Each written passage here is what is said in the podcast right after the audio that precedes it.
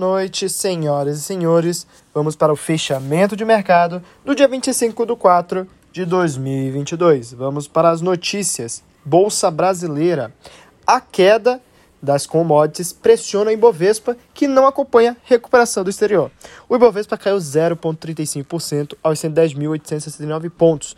O volume financeiro foi de 25,9 bilhões de reais. As ações da BRF e, CS, CSN foram os destaques negativos da sessão, recuando respectivamente 3,65% e 2,64%, seguida das ações da Met Gerdau com perda de 2,27%. Os destaques positivos, do outro lado, ficaram com as ações da Cogna e Pets, que subiram respectivamente 3,57% e 2,85%, seguidos pelas ações da Semig, com um ganho de 2,87%.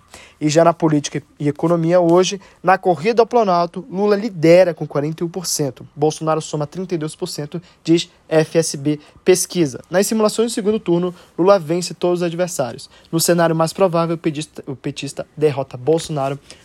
por 52% a 37%.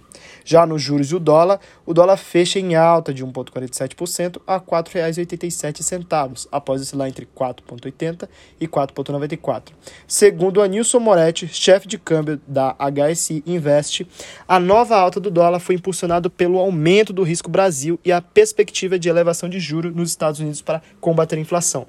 No aftermarket, às 17,06, os juros futuros recuaram em bloco. O DIF para 23 recuou 0,85 pontos percentuais a 12,94.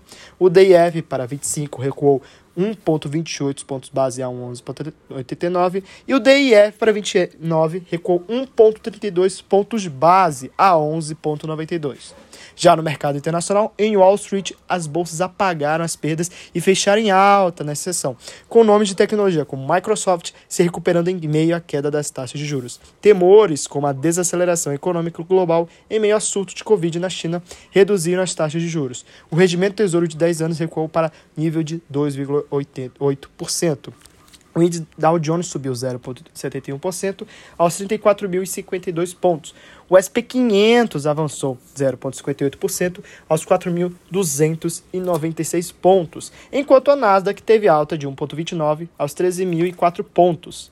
Já no mundo das criptomoedas, a cotação do Bitcoin hoje apresenta uma nova queda, com a criptomoeda cotada na casa dos 38 mil dólares. O motivo é novamente cada vez mais forte com relação do Bitcoin com o mercado de ações, que está retraído, principalmente por conta da iminência do aumento severo dos juros dos Estados Unidos. Essas foram as notícias de hoje. Eu sou Gabriel Câmara, assessor de investimento da iHub Investimentos.